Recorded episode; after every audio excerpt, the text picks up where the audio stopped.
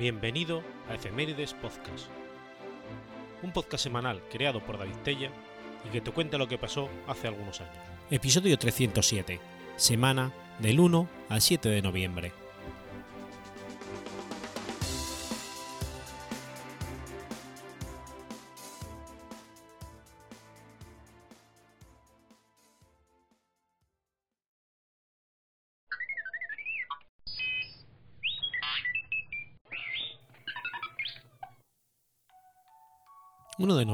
De 1931. Nace Manuel Ocampo. Manuel Ocampo fue un bailarín, maestro de ballet y coreógrafo guatemalteco. Cursó la escuela secundaria en la Escuela de Ciencias Comerciales en la ciudad de Guatemala. Durante esos años, el presidente Juan José Arevalo generó un gran desarrollo en la cultura de ese país el Ministerio de Educación hizo una convocatoria en los periódicos para jóvenes interesados en aprender la técnica de la danza clásica y bajo dirección de Kirill Pikiers se inició el trabajo formal del Ballet Nacional. En una entrevista al maestro Manuel Ocampo, afirmó que descubrió la danza mientras estaba en sexto de primaria, motivado por las convocatorias en los periódicos. Ingresó en el Ballet de Guatemala desde que este se fundó en 1949. En el 54, por ser Manuel Ocampo el mejor bailarín del Ballet de Guatemala, el gobierno democrático de Jacobo Arbet le otorgó una beca de cuatro años para profesionalizarse en danza en el Metropolitan Opera House de Nueva York. Sin embargo, el gobierno de Estados Unidos derrocó el gobierno democrático de Jacobo Arbet el 27 de junio de 1954 entonces, el ballet de Guatemala fue suprimido porque el gobierno títere acusó a sus directores soviéticos, el bailarín Leonid Kuchurovsky, que también estuvo a cargo de la Escuela Nacional de Danza de Guatemala, su esposa, Marie Chernova, y la profesora belga, Marcel Bong, de ser comunistas y de ser los que le traducían al presidente Arbez todo lo que llegaba a Guatemala desde la Unión Soviética. El 16 de agosto del 54, les cancelaron los contratos. Manuel Ocampo perdió la beca tras unos pocos meses porque los estadounidenses lo interrogaron por haber sido discípulo de maestros soviéticos comunistas. Inmediatamente tuvo que regresar a Guatemala. En el 56 ingresó en el Instituto de Bellas Artes del Ministerio de Educación, donde estudió danza y otras disciplinas artísticas durante cuatro años. En 59 obtuvo el título de maestro de arte, especializado en danza.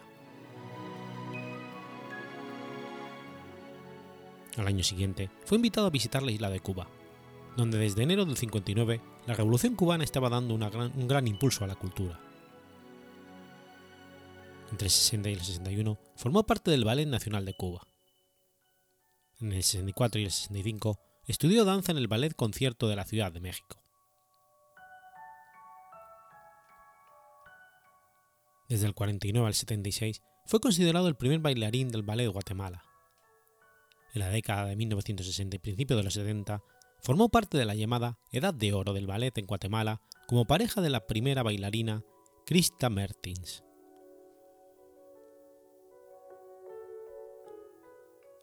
En 1968 fundó el Ballet Universitario de Panamá, del que fue director hasta el año siguiente. Entre el 76 y el 92 fue director de la Escuela Nacional de Danza Marcel Bongue de Bous, en la ciudad de Guatemala. Como parte del Ballet de Guatemala, realizó giras como bailarín estrella por los países de Centroamérica y de Sudamérica, Alemania, España, Estados Unidos, Francia y México. Entre el 95 y el 2005, ejerció además como maestro y coreógrafo invitado del Ballet de Guatemala, realizando el montaje de los ballets Don Quijote, Romeo y Julieta y La Valladera, entre otros. En 1997, gracias a la gestión de la licenciada Ana María Pedroni, el maestro Ocampo fundó la Escuela de Danza de la Universidad de San Carlos, en la ciudad de Guatemala, de la que es director y coreógrafo hasta la fecha. Ese mismo año Ocampo creó el grupo de danza USAC para niños, niñas y mayores. Como director del grupo de danza USAC, capacitó a bailarinas y bailarines con los que había montado coreografías en estilo clásico. También ha creado coreografías propias en estilo neoclásico. Recuerda especialmente el ballet drama La conquista de Manuel José Arce y Matilde Montoya, que fue montado en Santa Cruz. La pieza integraba danza, teatro, música y coro. En esa oportunidad Ocampo interpretó como bailarín el personaje del cacique de Cunumán, mientras el maestro Herbert Meneses interpretó al conquistador español Pedro Alvarado. En esa época, la Facultad de Bellas Artes organizaba festivales de arte y cultura que han dejado de existir.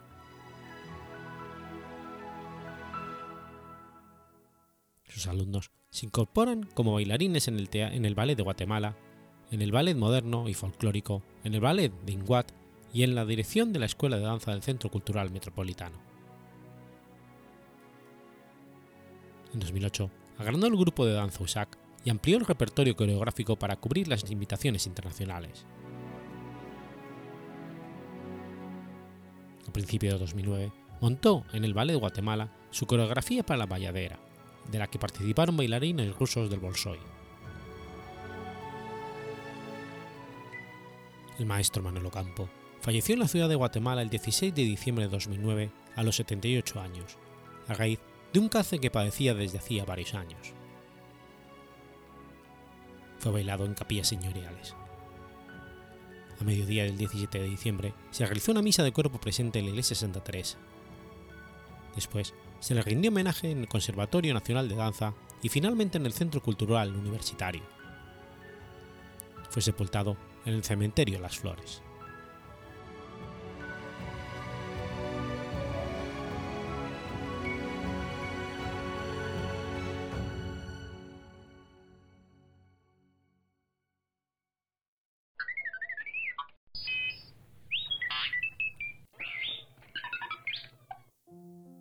2 de noviembre de 1083. Muere Matilde de Flandes. Matilde de Flandes fue reina consorte de Inglaterra de 1066 a 1083 y la primera reina consorte de Inglaterra desde la conquista normanda. Hija del conde Balduino V de Flandes y de Adela de Francia, fue madre de al menos nueve hijos, entre ellos los reyes Guillermo II y Enrique I de Inglaterra, el duque Roberto II de Normandía y la duquesa Adela de Blois, nacidos de su matrimonio con Guillermo el Conquistador.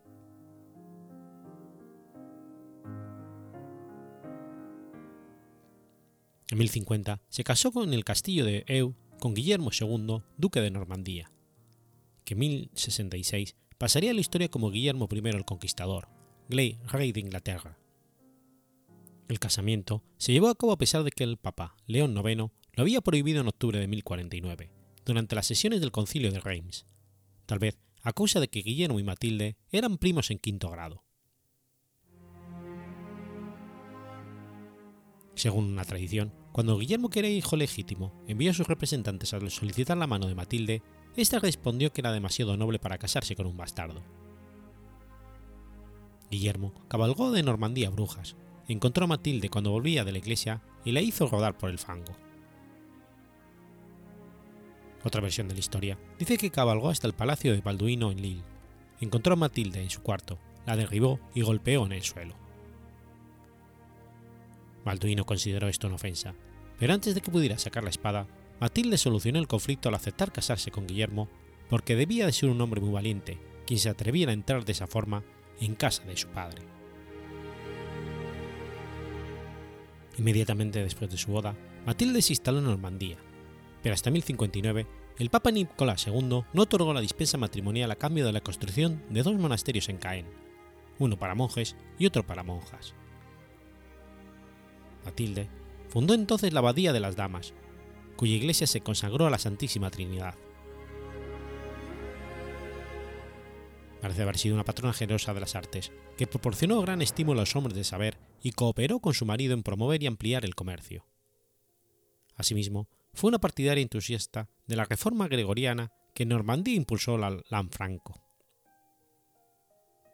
Por otra parte, en 1054 y 57, ella y su esposo debieron sufrir las invasiones armadas de una coalición formada por el rey Enrique I de Francia y el conde Godofredo II de Anjou para desmembrar a Normandía, que Guillermo y los caballeros normandos derrotaron en las batallas de Mortemer y Barbail.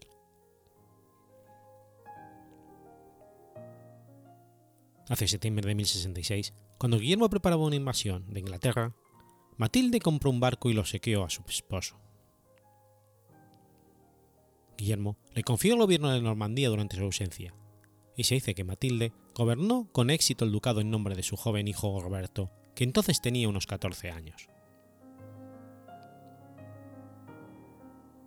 Si bien Guillermo se convirtió en rey de Inglaterra a finales del 1066, a Matilde le tomó más de un año visitar su nuevo reino, y después de su coronación pasó la mayor parte de su vida en Normandía, gobernando el ducado como regente, apoyando los intereses de su hermano Balduino VI de Flandes y patrocinando las fundaciones religiosas.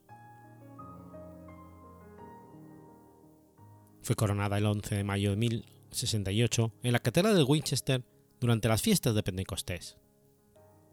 La ceremonia tuvo características diferentes a las de cualquier otra, ya que las formas usadas tuvieron como objeto legitimar la conquista normanda. En primer lugar, los santos que debían interceder por la reina no fueron mujeres, sino cuatro apóstoles.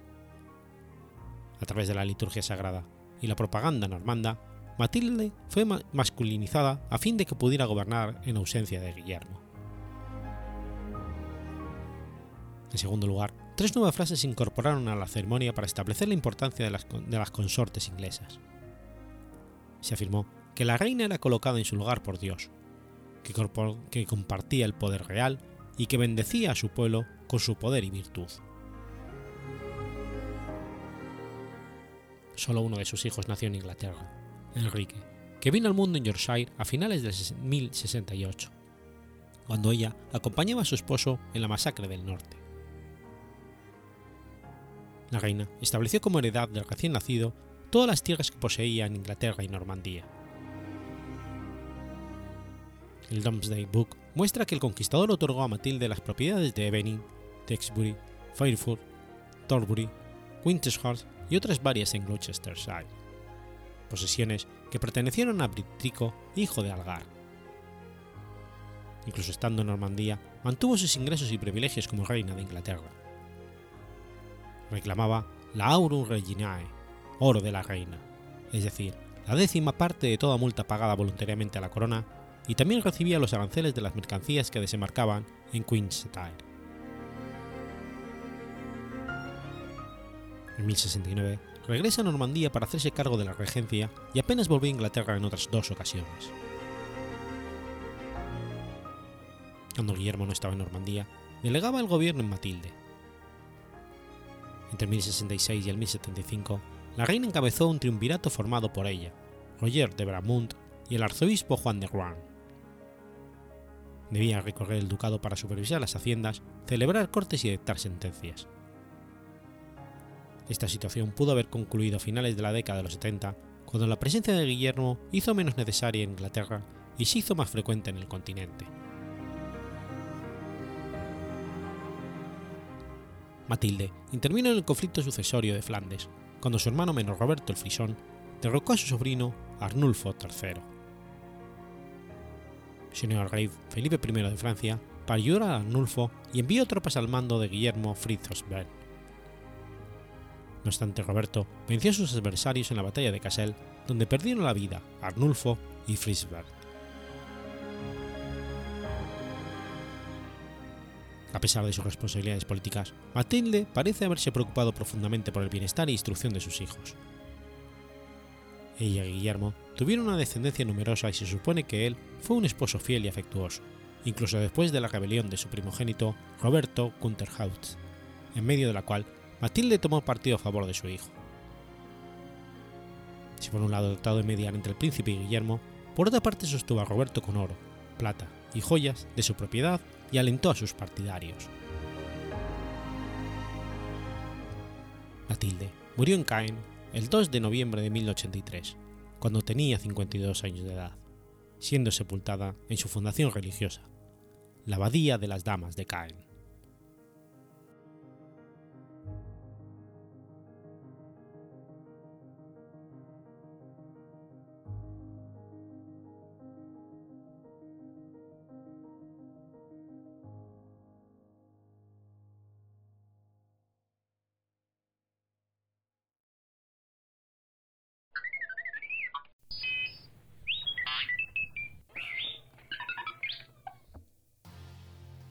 3 de noviembre del año 39.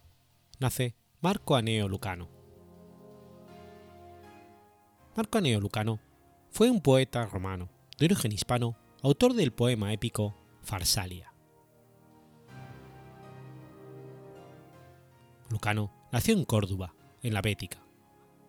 Fue nieto de Marco Aeneo Séneca, Séneca el Viejo, y su sobrino, el filósofo Séneca. Su padre Marco Anneo Mela pertenecía a la clase de los caballeros. Su madre Acilia era hija de un conocido orador. Cuando Lucano tenía ocho meses de edad, su padre se trasladó con toda la familia a Roma, ciudad en la que había residido y donde su tío, el filósofo, tenía adquirido una notable fama. Sin embargo, este último tuvo que sufrir exilio en la isla de Córcega por orden del emperador Claudio en el año 41. En el año 49 Séneca regresa de este exilio decidido a ocuparse de la instrucción de su amado sobrino. Lucano dio muestras de una extremada precocidad que le llevó a ser poeta laureado a una edad temprana. También exhibió una gran capacidad productiva, que se vio violentamente truncada por su muerte a los 26 años. Su considerable obra está compuesta, entre otros títulos, por Iliaca, Saturnalia, Catatonion y Silvas. Una tragedia, Medea. 14 libretos de pantomimas concebidas para el baile. Un escrito dirigido a su joven esposa, Paula Argentine. Sin embargo, hasta nosotros ha llegado únicamente su epopeya, en diez cantos sobre la guerra civil entre Julio César y Pompeyo, que lleva el título de Farsalia. A los 16 años Lucano era ya autor de tres composiciones y podía declamar en latín y griego. Marchó a Atenas en un viaje de instrucción, pero tuvo que regresar pronto ante los requerimientos del propio Nerón, que le concedía por entonces toda su estima y le incluyó en sus cors amicorum, es decir, su círculo de amigos.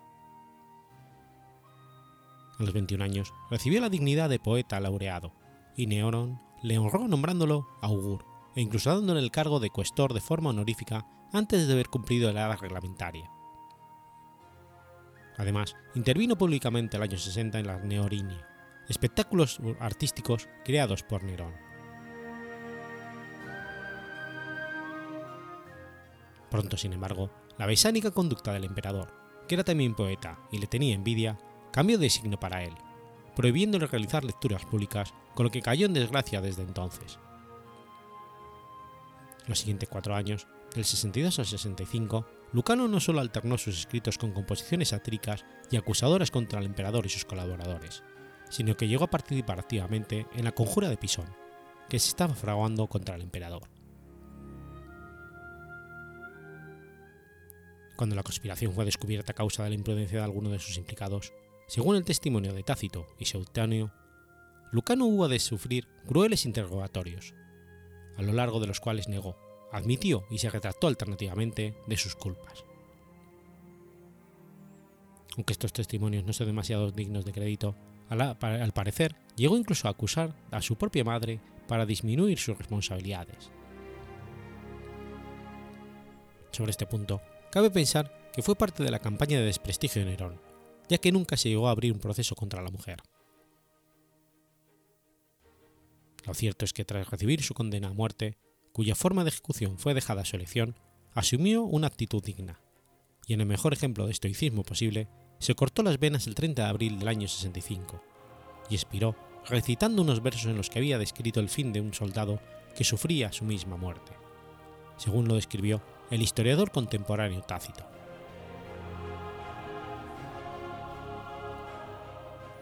El título primitivo de Farsalia era Velum Civile, es un poema narrativo muy realista que narra la guerra civil entre Julio César y Pompeyo, aunque el héroe parece ser un republicano, Catón de Utica, que se suicida representando las virtudes del estoicismo. Lo cierto es que la familia de Lucano era hispana y los hispanos eran pompeyanos, por lo que en el poema aparece más simpática la figura de Pompeyo frente a la del ambicioso César. La fidelidad de los datos y el realismo que trasluce el poema hicieron considerar a algunos que se trataba más bien de historia que de una epopeya, pese a sus indudables aciertos expresivos y líricos. sí es evidente que en él dominan los efectos retóricos y declamatorios. El proemio contiene una dedicatoria, quizás irónica, en favor de Nerón, y siguen diez libros completos, el último más breve. Sus fuentes son ante todo Tito Livio y una perdida obra histórica de su abuelo, Séneca el Viejo.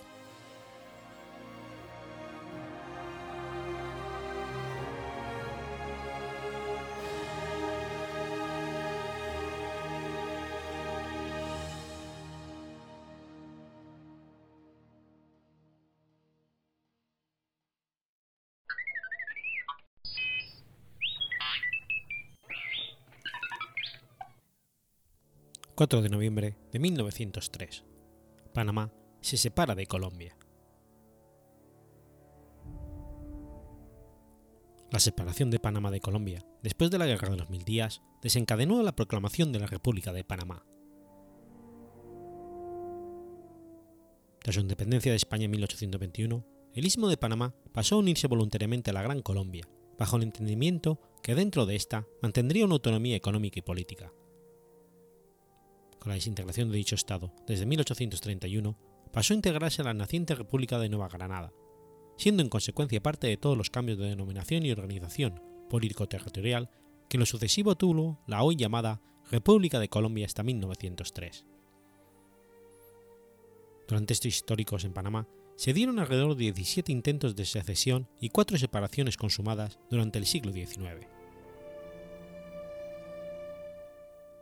Declarada la independencia de España el 28 de noviembre de 1821, los gobernantes de Panamá tomaron la decisión de unirse voluntariamente a la Gran Colombia, estado extinto conformado en la mayor parte de su territorio por las actuales Colombia, Ecuador, Venezuela y Panamá, con el entendimiento que se conservaría autonomía de gestión económica y administrativa.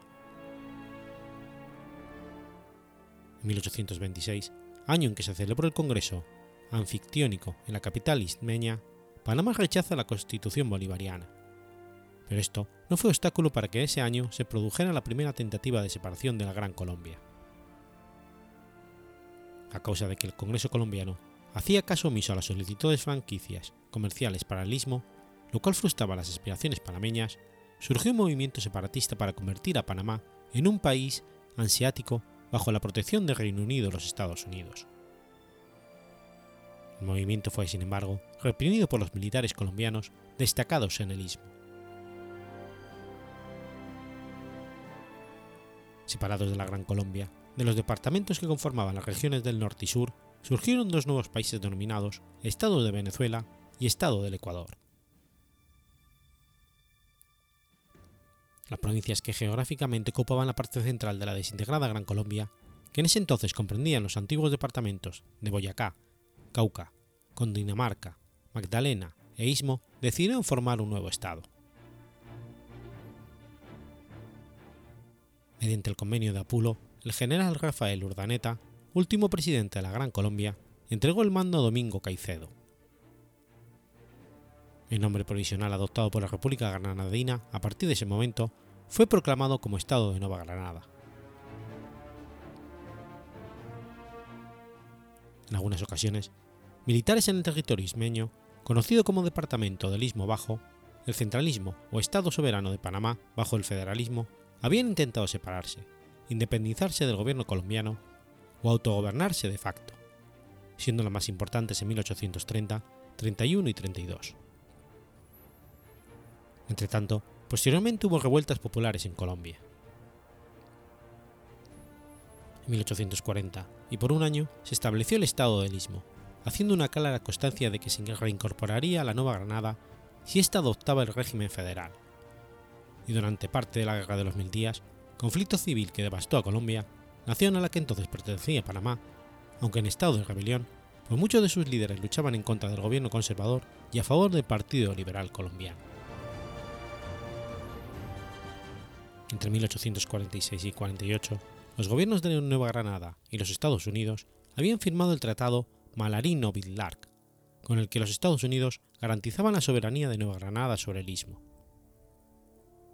Posteriormente, en 1850 y 1868, también se desvinculó el istmo de Colombia, pero una efectiva acción colombiana con apoyo armado de Estados Unidos restituía el territorio al país, invocando el Tratado Malarino-Pitlac.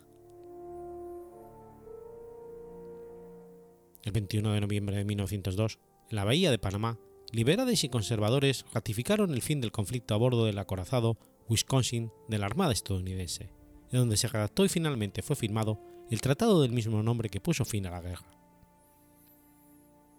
La Guerra de los Mil Días dejó devastado el departamento de Panamá, donde entre octubre de 1899 y mayo de 1902 hubo más de 60 combates. El general Vitoriano Lorenzo, indígena panameño y guerrillero liberal, se negó a aceptar sus términos, por lo que fue fusilado el 15 de mayo de 1903. El 25 de julio del mismo año, la imprenta que publicaba el periódico El Lápiz fue asaltada por orden del comandante militar del Panamá, el general José Vázquez Cobo, hermano del ministro de Guerra colombiano, como consecuencia de la narración detallada del fusilamiento y sus protestas. Este suceso contribuyó a aumentar la desconfianza de los liberales panameños hacia el régimen conservador colombiano y a que se uniera a la causa separatista. En mayo de 1901, los Estados Unidos e Inglaterra firmaron el Tratado Ay-Poncefote, con el que se desconoció la soberanía colombiana en el istmo, al cual se le dio el estatus de zona de importancia internacional. El presidente José Manuel Marroquín intentó negociaciones para salvar la soberanía colombiana sobre el istmo y envió a Washington a Carlos Martínez Silva, quien poco después renunció a causa de la gravedad de la situación.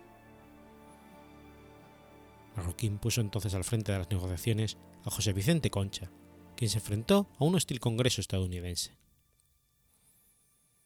En ese año, el Senado de los Estados Unidos aprobó la ley Spooner, con el cual se definió que la ruta del canal sería la del Panamá, y se autorizó al presidente Roosevelt a indemnizar con 40 millones de dólares a la compañía francesa dueña de los derechos, y obtener perpetuidad una zaja de tierra de 8 kilómetros de ancho a cada lado del canal. Cocha rechazó la propuesta dejando en claro que la soberanía de Colombia en el istmo no estaba en discusión y solicitó el aumento de la suma ofrecida a Colombia para acceder a Estados Unidos la concesión del canal una vez la compañía francesa hubiera vendido sus derechos. Concha terminó renunciando a causa de la intención de Marroquín de aceptar las condiciones de los Estados Unidos, por lo que el presidente lo reemplazó por Thomas Serran, que aprovechó la ratificación de Alemania de construir el canal para firmar el tratado Erran-Hay, con el que Estados Unidos concedió a Colombia lo que había solicitado Concha al Congreso estadounidense. El tratado Erran-Hay fue atacado en el Senado por el expresidente Miguel Antonio Caro, principal opositor de Marroquín. Caro convenció al Congreso de que el Herran High era lesivo para los intereses y la soberanía de Colombia, el cual votó mayoritariamente en contra del tratado el 18 de agosto, lo que originó un escándalo mundial. Los banqueros estadounidenses, liderados por el magnate J.P. Morgan, se decidieron a apoyar a la independencia de Panamá, y el 27 de octubre se produjo una invasión armada por Penonomé. Los directores de la Compañía de Ferrocarril de Panamá compraron a varios líderes panameños y al general Esteban Huertas, jefe de la Guardia Colombiana. En julio de 1903, un hermano de Alfredo Vázquez Cobo, ministro de Guerra de Colombia, el jefe militar de Panamá, José Vázquez Cobo, dio un golpe en el istmo y después depuso al gobernador Facundo Mutis Durán. Marroquín, en vez de sancionar al golpista, nombró gobernador a José Domingo de Valdía. El gobierno de Marroquín hizo caso omiso de los rumores de separación de tal punto que el 3 de noviembre de 1903, Pablo Arosemena despachó a Marroquín en un telegrama desde la ciudad de Panamá, dando un parte de normalidad en el istmo. En la mañana del mismo día, un movimiento de dirigentes panameños, apoyados por una pequeña parte de la población, proclamó la independencia y constituyó la República de Panamá la cual fue reconocida por los Estados Unidos al día siguiente y con la que se estableció relaciones el 6 de noviembre, día en que llegó a Bogotá la noticia de la separación.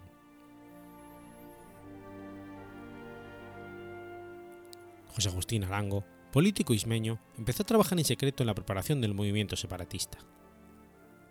una junta revolucionaria clandestina se formó en torno suyo para planificar una revolución destinada a consolidar la separación del istmo de la soberanía colombiana, para negociar directamente con Estados Unidos la construcción del canal.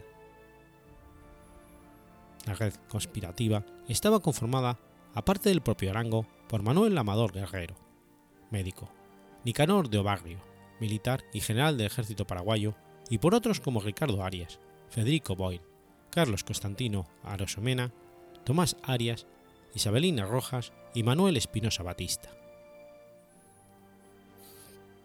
Pero la parte operativa, la de mayor riesgo, le tocó a Amador Guerrero, que viajó a los Estados Unidos en busca de apoyo para el plan, ya que las fuerzas norteamericanas habían ayudado en el paso del ejército colombiano. También obtuvo en Panamá el apoyo de importantes jefes liberales y el apoyo del comandante militar Esteban Huertas. Con todos estos apoyos, se concertó la puesta en marcha del plan separatista para un día no definido del mes de noviembre de 1903. Sin embargo, un rumor generado en Colombia estuvo a punto de dar al traste con el plan. Informes recibidos daban cuenta de una supuesta invasión nicaragüense al istmo por la región de Calobevara, sobre la costa norte panameña. Este informe y los rumores insistentes sobre algo que se tramaba en Panamá hicieron que Colombia movilizara el batallón de tiradores desde Barranquilla. El comandante de ese batallón traía secretamente instrucciones para reemplazar a José Domingo de Valdía y al general Esteban Huertas, en quienes ya no se confiaba en Bogotá. El batallón tiradores, al mando del general Juan Tobar y Ramón Amaya, llegó a la ciudad de Colón en la mañana del 3 de noviembre de 1903. No tuvieron problemas en desembarcar, pero su transporte hacia la ciudad de Panamá sufrió muchos contratiempos por las complicaciones de las autoridades de ferrocarril transísmico con los conjurados, entre ellas el superintendente norteamericano J. R. Saller. Después de muchas excusas, el Estado Mayor pudo desplazarse hasta la capital. En Colón quedó la tropa bajo el mando del coronel Eliseo Torres. Una vez llegados a la ciudad de Panamá, Juan Tobar y sus otros oficiales fueron arrestados por instrucciones del general Esteban Huertas, que estaba al mando del batallón Colombia, cuya jefatura pretendía reemplazar al recién llegado general.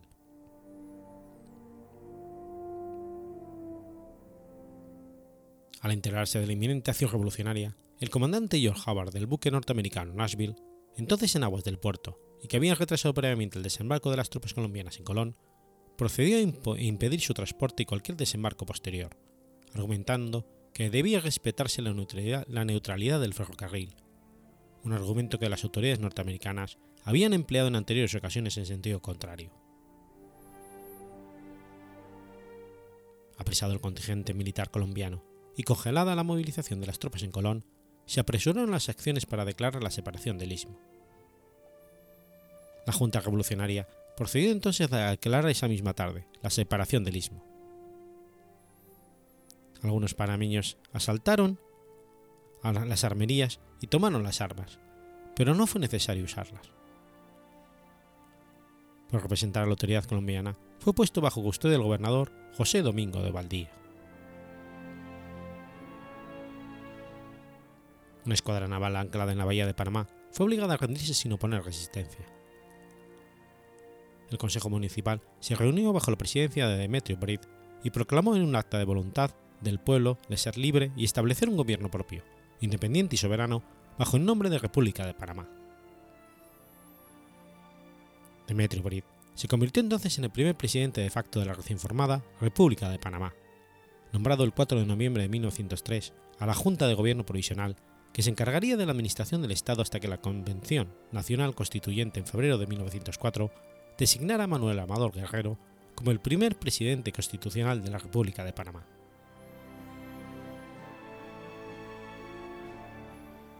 el 13 de noviembre de 1903, Estados Unidos reconoce formalmente a la República de Panamá. Francia lo haría el día siguiente y antes de finalizar noviembre, otros 15 países de América, Europa y Asia lo harían también. Para el 18 de noviembre de ese mismo año, el secretario de Estado norteamericano John Milton Hay firma en unión de Philip Bourneau Varilla un tratado para la construcción del Canal de Panamá, aunque fue muy controvertido por la celeridad con que fue aprobado y porque Bono Varilla se había propuesto a sí mismo como representante del gobierno panameño. En Colombia, la noticia de la separación de Panamá no fue conocida hasta el 6 de diciembre en Bogotá. La razón dada para explicar el retraso fue que el cable submarino que hacía posible las comunicaciones entre las dos regiones se había dañado en esos días. Fue el embajador de Colombia en Ecuador quien hizo llegar la noticia al gobierno colombiano, que ocultó la noticia por algunos días para prevenir los posibles disturbios que ocurrirían en Bogotá. Hubo entonces dos clases de respuesta. Enviar a Panamá una misión diplomática para averiguar si los panameños estarían dispuestos a echar marcha atrás. Por otro lado, también se ofrecía a reconsiderar el tratado Herran High, rechazado por el Senado colombiano, inclusive hasta, hasta prometía convertir a la ciudad de Panamá en la capital de Colombia. La misión se reunió a bordo del navío estadounidense USS Mayflower. La delegación panameña, que estaba formada por Constantino Arosemena, Tomás Arias y Eusebio Morales, rechazó todas las propuestas. Colombia envió entonces otra delegación del más alto nivel, en la cual sobresalían el general Rafael Reyes, Pedro Nel Ospina Jorge Holguín y Locas Caballero. Panamá estuvo representado de nuevo por Constantino Rosemena y Tomás Aria, ahora acompañados por Carlos Mendoza, Nicanor do Barrio y Antonio Zubieta. Las reuniones se desarrollaron en el barco Canadá de dicho país. No hubo acuerdo entre los representantes y Rafael Reyes regresó a los Estados Unidos.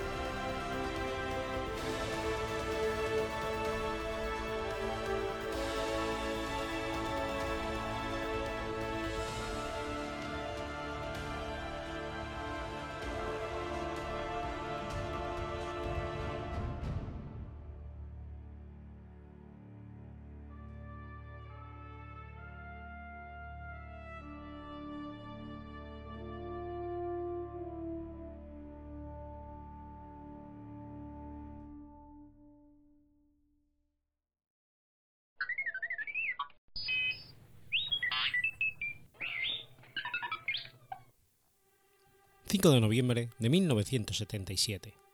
Muere René Goscinny. René Goscinny fue un guionista y editor de historietas francés. René es uno de los autores franceses de mayor éxito mundial, con más de 500 millones de libros vendidos traducidos a más de 30 idiomas. Su creación de mayor éxito fueron las aventuras de Asterix el Galo, junto al dibujante Ulberte Burdezo. René Goscinny nació en el seno de una familia polaca de orígenes judíos. Era hijo de Stanislaw Goscinny, un ingeniero químico de Varsovia, y Anna Bereskiej Goscina, de Komdorko, actualmente en territorio de Ucrania.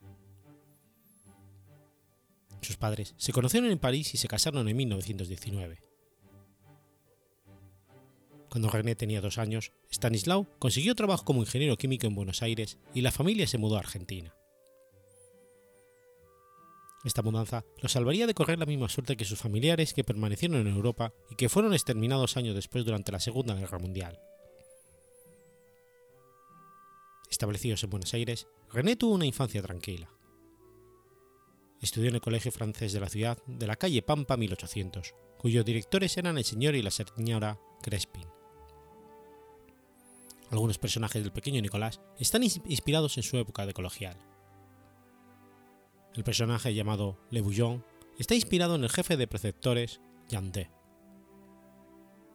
Pasaba cortas temporadas en Uruguay, Venezuela y Brasil, y las vacaciones las pasaba en Francia. En diciembre de 1943, a los 17 años, René recibió su diploma de bachiller. Una semana después, Stanislao Orsini murió a consecuencia de una hemorragia cerebral. René comenzó entonces a buscar trabajo. Lo obtuvo como ayudante contable en una empresa reparadora de neumáticos. El trabajo en esta empresa no le entusiasmaba. Además, los momentos en los que abría el correo que llegaba a la oficina quedarían grabados en sus recuerdos, pues muchas de las cartas de clientes comenzaban acusándolos de asesinos por la baja calidad de las reparaciones hechas.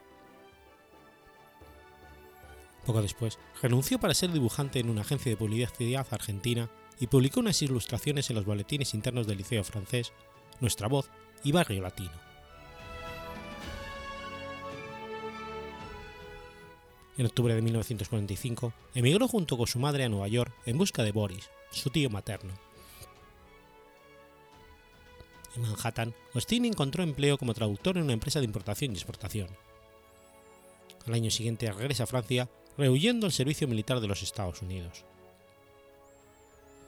En Francia, se une al ejército de Humbagne, en el 141 Batallón de Infantería Alpina, donde acaba siendo el ilustrador oficial del regimiento para el que realizó carteles y otras ilustraciones.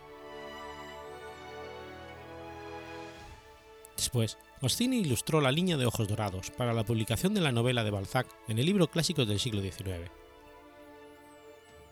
El 30 de abril del 47 vuelve a Nueva York donde atraviesa la etapa más difícil de su vida, encontrándose solo, sin trabajo y completamente deprimido. En 1948, Goscinny encuentra trabajo en un pequeño estudio colaborando con Harley Goodman, Bill Elder y Jack Davis, es decir, el equipo que en 1952 fundaría la revista Mad. Enseguida pasa a ser director artístico de Conan Publisher, donde escribe cuatro libros infantiles. En el 49 conoce a Maurice Beber, el dibujante y autor de la serie de historietas Lucky Luke, con quien trabajaría seis años más tarde. En el 50, Goscinny dibuja Dick Dix, su primera historieta, sobre un detective en una Nueva York casi desierta. Goscinny no era bueno para dibujar automóviles, por lo que los personajes de Dick Dix tenían que correr para trasladarse rápidamente. Ese mismo año se encuentra en Bruselas a Jean-Michel Chartier, de la agencia de noticias World Press.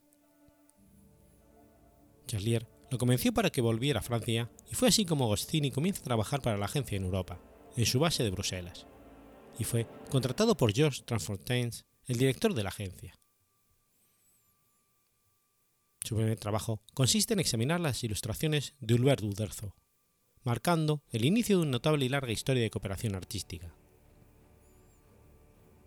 Goscinny ofrece la historieta Dick Dix a International Press y el, detective aparece en el suplemento juvenil La Boyenne, en Bélgica. En el 52, Goscinny se muda nuevamente a París para dirigir la agencia local de International Press World Press. Allí se reúne nuevamente con Albert Uderzo y producen sus primeros trabajos juntos, incluyendo la primera versión de Upa Pat. Además, trabajaron para Bonne Sores, una revista femenina para la que Goscinny escribió una columna firmando con el seudónimo Liliane Dorsay. Y escribe también el guion de Sylvain, ilustrada por Martial. Un año más tarde, participa en el lanzamiento de TV Family, revista semanal neoyorquina financiada por Dupis y World Press. junto con Uderzo, elabora la primera versión de la historieta Llena Pistolet.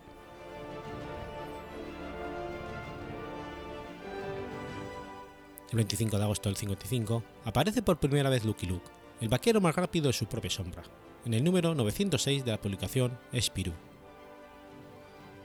Los autores eran el dibujante belga Morris para las ilustraciones y René en el guion. La aventura se titulaba Rieles en la pradera. El episodio siguiente fue desarrollado solamente por Morris, ya que Goscinny estaba de viaje, pero a partir del tercero, ambos produjeron más de 40 álbumes de Lucky Luke. En septiembre de ese año, el diario belga Mostik publica la primera tira del pequeño Nicolás, cuyo guion escribiera Agostini bajo seudónimo Agostini. La tira fue dibujada por Jacques P.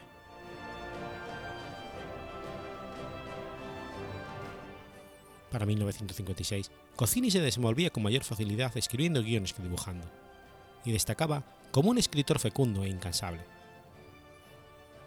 Para variar, escribió una historieta con realismo, en un episodio de Jerry Spring que apareció en Spirou.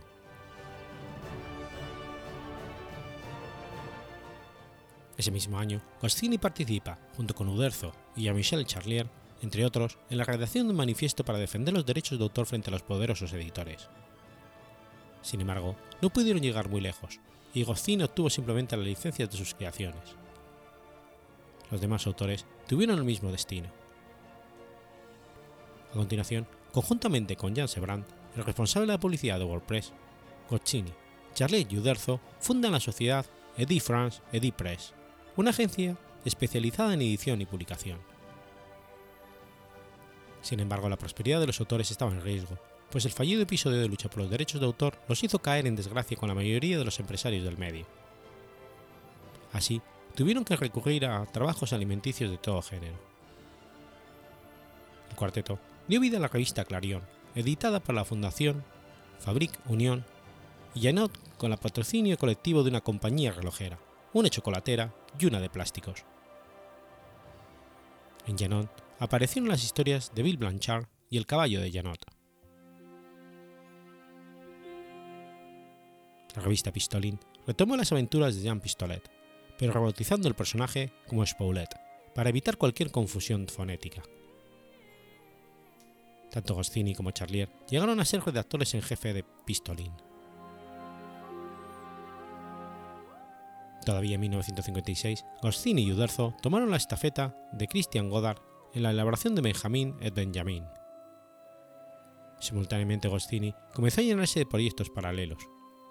El primero de ellos, que no pasaría del número cero, fue el suplemento ilustrado.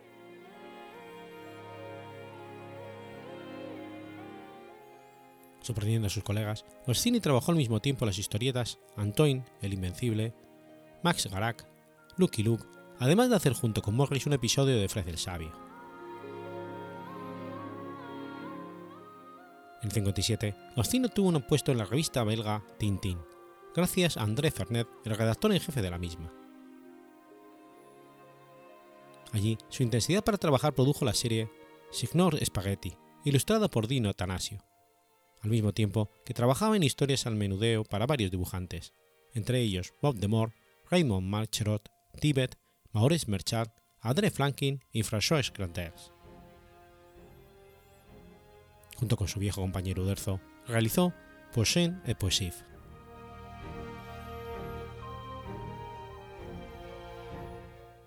Goscinny y Uderzo retomaron ese año las aventuras de Pat Pat, cuya primera versión había embosquejado seis años antes.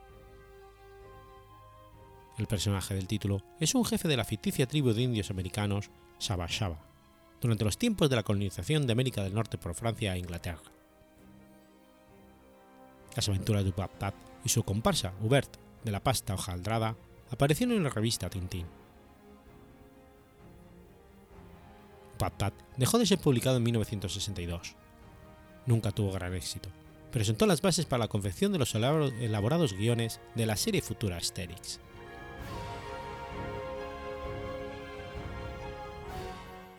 1958, François Cloteau le propuso a Edith Frank Edith Press el lanzamiento de una revista ilustrada dirigida al público joven. Esta propuesta cristalizó el 29 de octubre del 59 con el primer número de la revista semanal Pilot. Esta revista se convertiría en la postre en una de las publicaciones más importantes en el medio de las historietas. Además de ser su cofundador y jefe de prensa, Goscinny se convirtió en uno de los autores más productivos de la publicación y desarrolló su capacidad para descubrir autores talentosos pero desconocidos. Otro hito que marcó el primer número de Pilot fue la primera aparición de las aventuras de Asterix el Galo. Creación de Uderzo y Goscinny, Asterix se convertiría en uno de los personajes más famosos de la historieta mundial y el mayor éxito del dúo de los historietistas. Las aventuras de Asterix están situadas en Armónica, el norte de Francia, en el año 50 a.C., y narraban las aventuras de una cincuentena de galos que se negaban a ser dominados por el Imperio romano.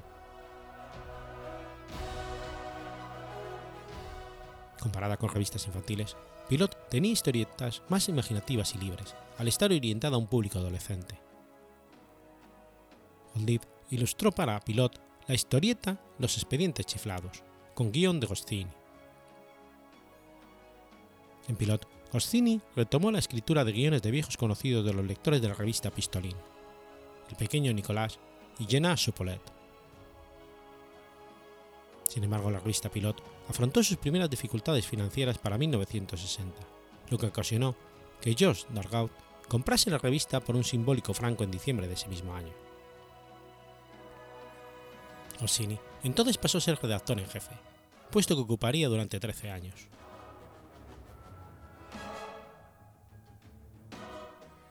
Goscinny realizó su primera incursión en el medio cinematográfico escribiendo el guion del primer largometraje de Tintín llamado Tintín y el misterio del vellocino de oro, película dirigida por Jean-Jacques Bier. En 1963, durante una travesía por el Mar del Norte, Goscinny conoció a Gilbert Polamo Pino, que cuatro años después sería su esposa. Polano Milo nunca había escuchado hablar Goscinny a pesar de que él era un autor de gran fama por aquel entonces.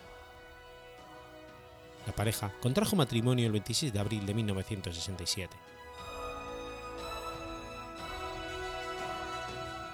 George Dargaud había solicitado a Goscinny que encabezara el relanzamiento de Pilot, esta vez auspiciado por Editions Dargaud. Uderzo se unió a la empresa y abrieron las puertas a una nueva generación de historietistas, entre los que se encontraba Nikita Mandrik, Fred y Messier. Como todo el contenido de piloto original, Asterix también había emigrado a la editorial de Dargaud, donde en 1961 se publicó su primer libro, llamado simplemente Asterix el Gado, con 6.000 ejemplares vendidos en Francia. Su segundo libro llamado Laos de Oro apareció al año siguiente, seguido por Asterix y los Godos en 1963. El cuarto libro, Asterix Gladiador, fue publicado en el 64, con un tiraje inicial de 150.000 ejemplares, representando 25 veces más lectores que para el primer libro, un crecimiento espectacular para tres años. Haciendo un paréntesis en la labor editorial, ese año Goscinny retomó los trabajos cinematográficos, esta vez participando en dos producciones. La primera fue el cortometraje Todos los niños del mundo, donde comparte créditos de guionista con Senpé. La segunda fue el segundo largometraje de Tintín llamado Tintín y las naranjas azules.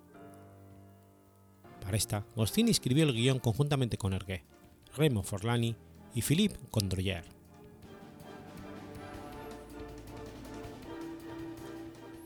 Para 1965, el éxito de Asterix era espectacular. La revista Pilot se rindió este éxito y se convirtió oficialmente en la revista de Asterix. El quinto libro del personaje titulado La Vuelta a la Galia se publica con 300.000 ejemplares. Ese año Uderzo y Goscinny cobran fama internacional cuando fue lanzado al espacio el primer satélite francés, bautizado Asterix, el 26 de noviembre de 1965. El personaje apareció en la portada del Express el 19 de septiembre del 66 con el artículo El fenómeno Asterix, y los autores fueron entrevistados por Paris Match. La fama del aventurero galo estaba en su apogeo cuando el presidente de Francia, Charles de Gaulle, rebautizó en broma todo su gabinete con nombres extraídos de los libros de Asterix. Por aquel entonces los libros sobre el galo tenían tiradas de 600.000 ejemplares. El tiraje de los libros de Asterix se multiplica en 1967, cuando en solo dos días de marzo de ese año se venden 1,2 billones de copias francesas del nuevo libro llamado Asterix y los normandos, y la traducción alemana supera en ventas al original.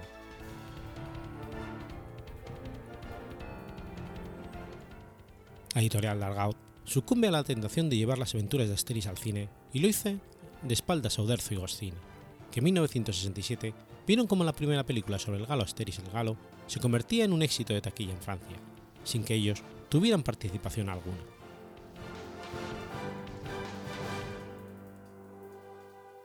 Los autores participaron en la creación de la segunda película de Asterix en el 70, llamada Asterix y Cleopatra, para la cual contaron con el apoyo de Pierre Terigny. El año siguiente fue el turno de Lucky Luke, que apareció en un largometraje llamado Daisy Town, con un guion escrito y adaptado por Goscinny, dibujos de Morris y dirección de Tesnier.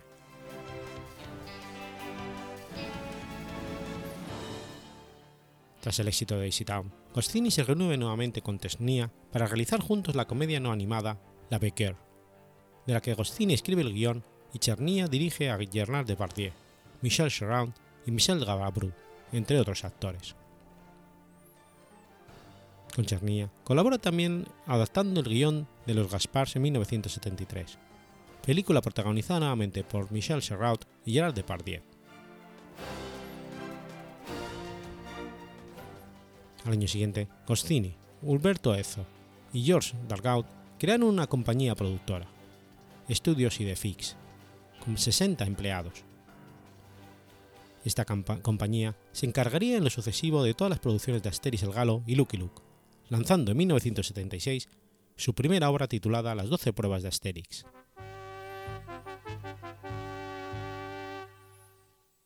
La actividad en el cine sirvió para distraer a Goscinny del ambiente de piloto. La revista El Clima se fue deteriorando a principios de la década de los 70.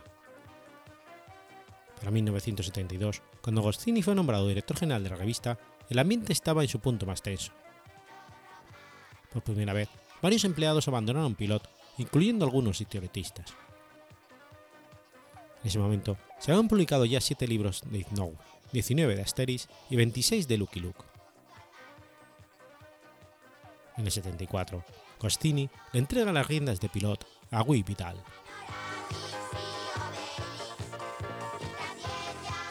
En los últimos años de su vida, Goscinny continuó trabajando en múltiples proyectos, concentrados alrededor de sus tres personajes más famosos, el galo, el vaquero y el gran visir. Entre varios proyectos destaca la ópera Trafalgar, de cuyo libreto Goscinny fue coautor junto con Jacques Murel. La muerte sorprendió a René Goscinny cuando era considerado el mayor historietista de Francia. Tras unas vacaciones en Jerusalén, decidió hacerse una revisión médica de rutina, en una clínica parisina de la calle Chastals. En el transcurso de esta revisión, muere de un paro cardíaco el 5 de noviembre de 1977.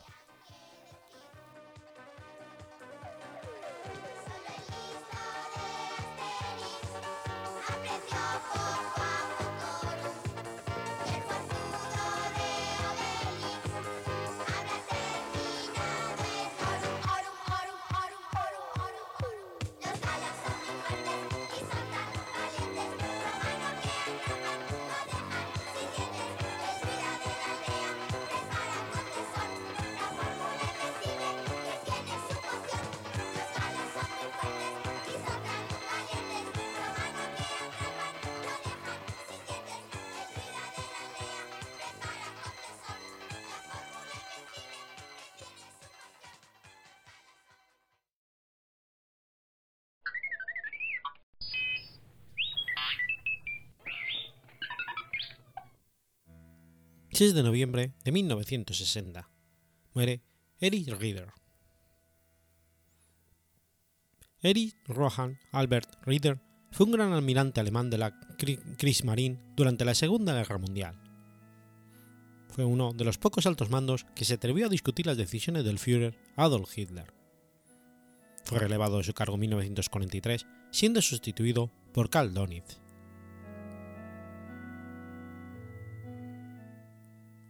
Nació en Wasbeck, uno de los siete distritos de la ciudad alemana de Hamburgo. Hijo de un director de escuela, entró a formar parte de la Marina Imperial Alemana en 1894.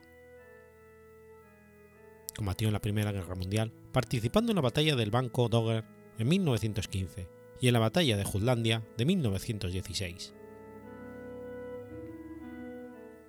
En 1922 ascendió al grado de contraalmirante y en el 25 ya era vicealmirante. En 1928 alcanza el grado de almirante general y fue nombrado comandante en jefe del Reichsmarine como jefe del mando naval. En 1933 se declara públicamente adherente a Hitler, pero no antisemita declarado.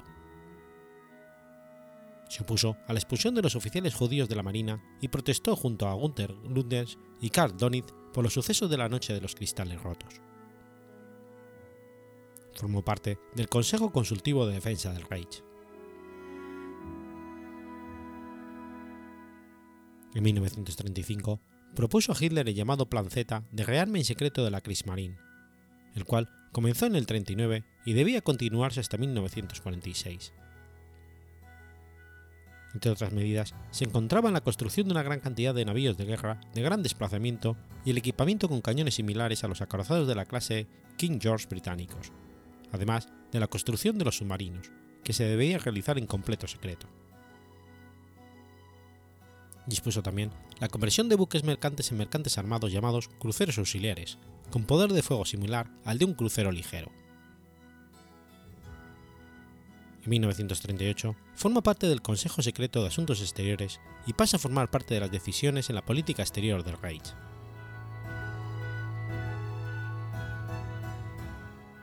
El 1 de abril de 1939 recibe de parte de Hitler el bastón de mando de gran almirante de la Kriegsmarine, convirtiéndose en el primer oficial naval que alcanza ese honor desde Alfred von Torpid. Este rango era equivalente al de mariscal del ejército. en octubre de 1939, Reder sugiere a Hitler la ocupación de Dinamarca y Noruega, argumentando que Alemania no podría derrotar a Gran Bretaña a menos que se instalaran bases navales en dichos países. En abril de 1940, Hitler autoriza la operación Weissenburg contra dichas naciones, pero aunque el resultado final fue un éxito, las pérdidas que tuvo la Kriegsmarine en hombres y equipo le parecieron inaceptables. El plan fue concebido por Theodor Kranke.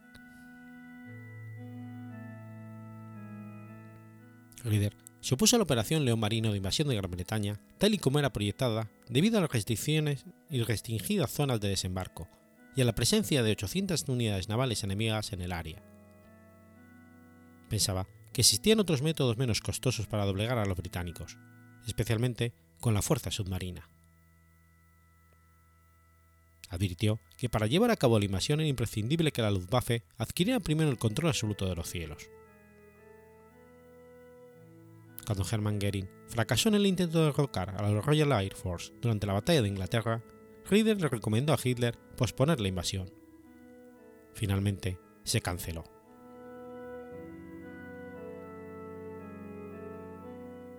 Tras el fracaso de la operación Reichsburg, que supuso el hundimiento del acorazado Bismarck, Rieder propuso a Hitler la construcción de portaaviones para apoyar las acciones navales, que solo se materializaría en el portaaviones Graf Zeppelin, avanzado en un 80%, pero el cual no llegó a estar operativo.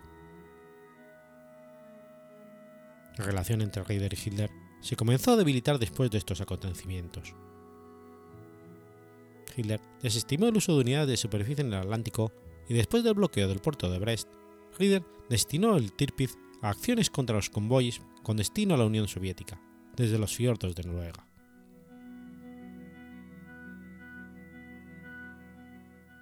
En mayo de 1941 se opuso radicalmente a la Operación Barbarroja de invasión de la Unión Soviética, advirtiendo que Alemania no estaba lista para llevar a cabo esa inmensa operación no sin antes asegurar Inglaterra. Adicionalmente, la Armada no tenía ningún papel en dicha invasión, lo que redundaría en el largo e insostenible sitio de Leningrado.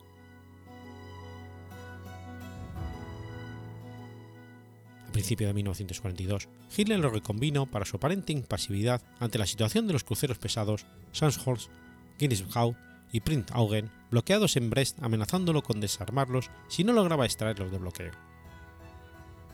Fue el mismo Hitler quien le propuso la operación Cerberus, que finalmente fue llevada a cabo con éxito. Posteriormente Hitler quedó muy desilusionado con el desempeño de la flota de superficie de la Kriegsmarine después de los éxitos iniciales, siendo su figura oscurecida por la gestión del almirante Karl Dönitz. Esta difícil relación con Hitler llegó a su límite el 31 de diciembre del 42, cuando Luftwaffe y el admiral Hipper no pudieron detener un gran convoy aliado navegando en el Ártico en la batalla del mar del Barents. Hitler entra en cólera criticando toda la actuación de la Kriegsmarine desde la Primera Guerra Mundial y acusando a Hitler de incompetente. No tuvo en cuenta Hitler el plan Z de construcciones navales de Rader que prácticamente quedó en el papel, dándole más atención a la construcción de submarinos. El almirante dimitió el 30 de enero del 43, siendo nombrado inspector general de la Kriegsmarine, un puesto puramente honorífico, al que renunció en mayo del mismo año. Fue reemplazado por Karl Dönitz como comandante jefe de la Kriegsmarine, que mantuvo el cargo de comandante en jefe de la fuerza submarina, única fuerza naval de éxito para Hitler. Capturado por los aliados, fue procesado en los juicios de Nuremberg y el 1 de octubre del 46 condenado a cadena perpetua, principalmente debido a su plan de invasión de Noruega y Dinamarca, aunque esta sentencia fue un tanto controvertida. Fue puesto en libertad en 1955 por razones de salud y publicó su autobiografía Leben en 1957, en la que ensalza la figura de Hitler. Falleció en Kiel en 1960 a la edad de 84 años.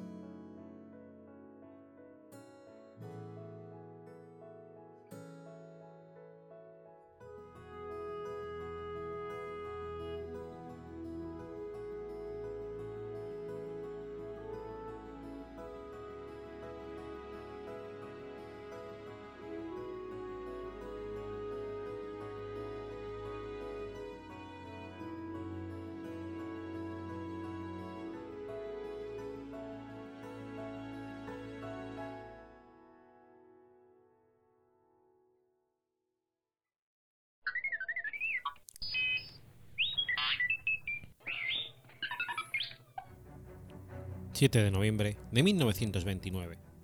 Nace Jesús de Polanco. Jesús Polanco, más conocido como Jesús de Polanco, fue un empresario español, con intereses fundamentalmente en el terreno de los medios de comunicación. Nació en Madrid, en el seno de una familia de militares, en la que contaban varios miembros distinguidos durante la Guerra Civil y el régimen franquista, originada, originaria de Santillana del Mar, Cantabria, comunidad autónoma a la que Polanco estuvo muy unido.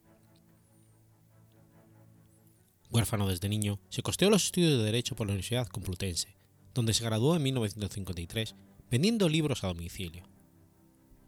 Por aquel entonces formaba parte del Frente de Juventudes. Trabajó en la editorial Estelier, vinculada a la Secretaría General del Movimiento, tras lo que fundó en 1958 la editorial Santillana. Durante los primeros 17 años de existencia de la editorial, su actividad se limitó a la distribución de cuadernos de caligrafía y cartillas de, alfabetización, sin que experimentara prácticamente crecimiento alguno, dedicándose, dedicándose Polanco modestamente a su promoción. Con la reforma educativa del ministro Villar Palasí de 1970 y gracias a una filtración del ministerio, el Grupo Santillana fue la única editorial que tuvo listos con arreglo a la nueva ley los libros de texto del curso escolar, lo que supuso su despegue económico en pleno, en pleno franquismo.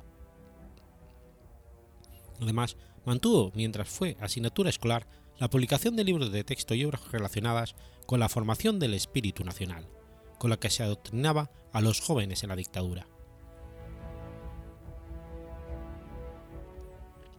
Crea en 1972 el Grupo Timón y un año después se incorpora al grupo fundador del diario El País, donde llegaría a ejercer como consejero delegado y posteriormente presidente. En el 76 se empieza a publicar El País que durante los primeros años se convierte en el periódico más importante de ideología socialdemócrata, frente al periodismo conservador ABC, antes líder y a pesar de, periódicos como una ideología más definida como Diario 16.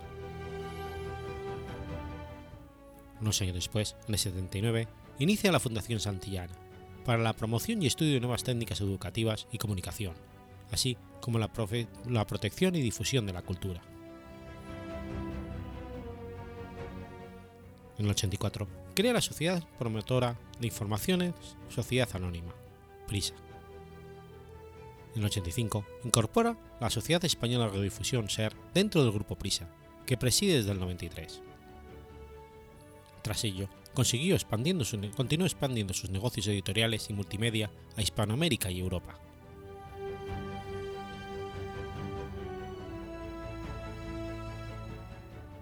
Distintos medios como el Diario del Mundo o la emisora radiofónica COPE lo consideran el brazo mediático del PSOE.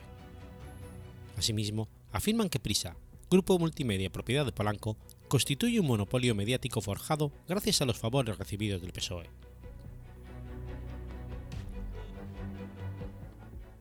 Consiguió la licencia de televisión para su canal de televisión de pago Canal Plus de una manera polémica, pues el concurso público ofertaba solo dos licencias para emitir en abierto, y el Ministerio añadió una tercera licencia para televisión de pago, que es la que se le concedió a dicho canal.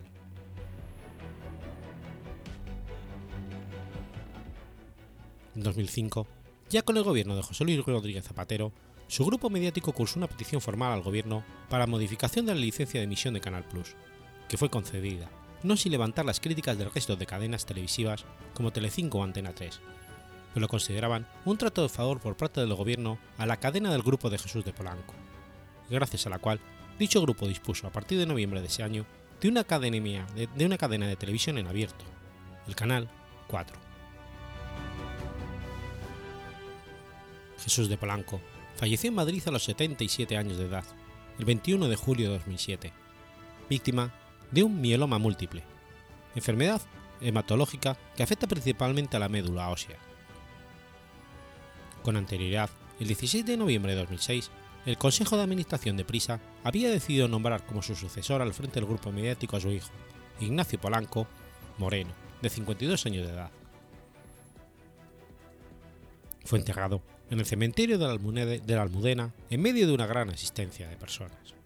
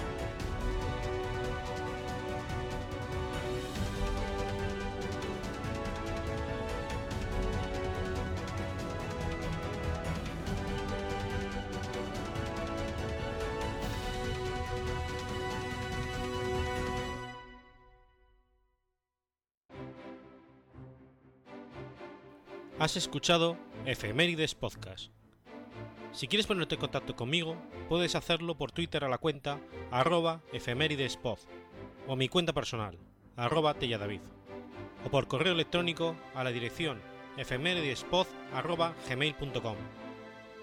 También puedes visitar la página web efemeridespodcast.es. Y recuerda que puedes suscribirte por iTunes y por iBox, y tienes un episodio nuevo cada lunes.